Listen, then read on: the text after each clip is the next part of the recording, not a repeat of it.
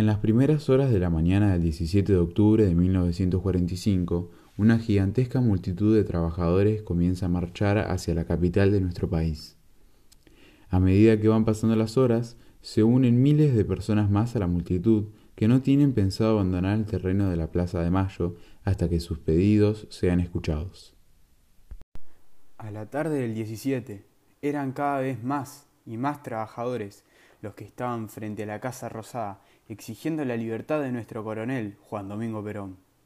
Pasadas ya las once de la noche, con más de un millón de hombres y mujeres trabajadores, Perón sale al balcón de la Casa Rosada para darle el discurso que lo consagró como nuestro líder popular.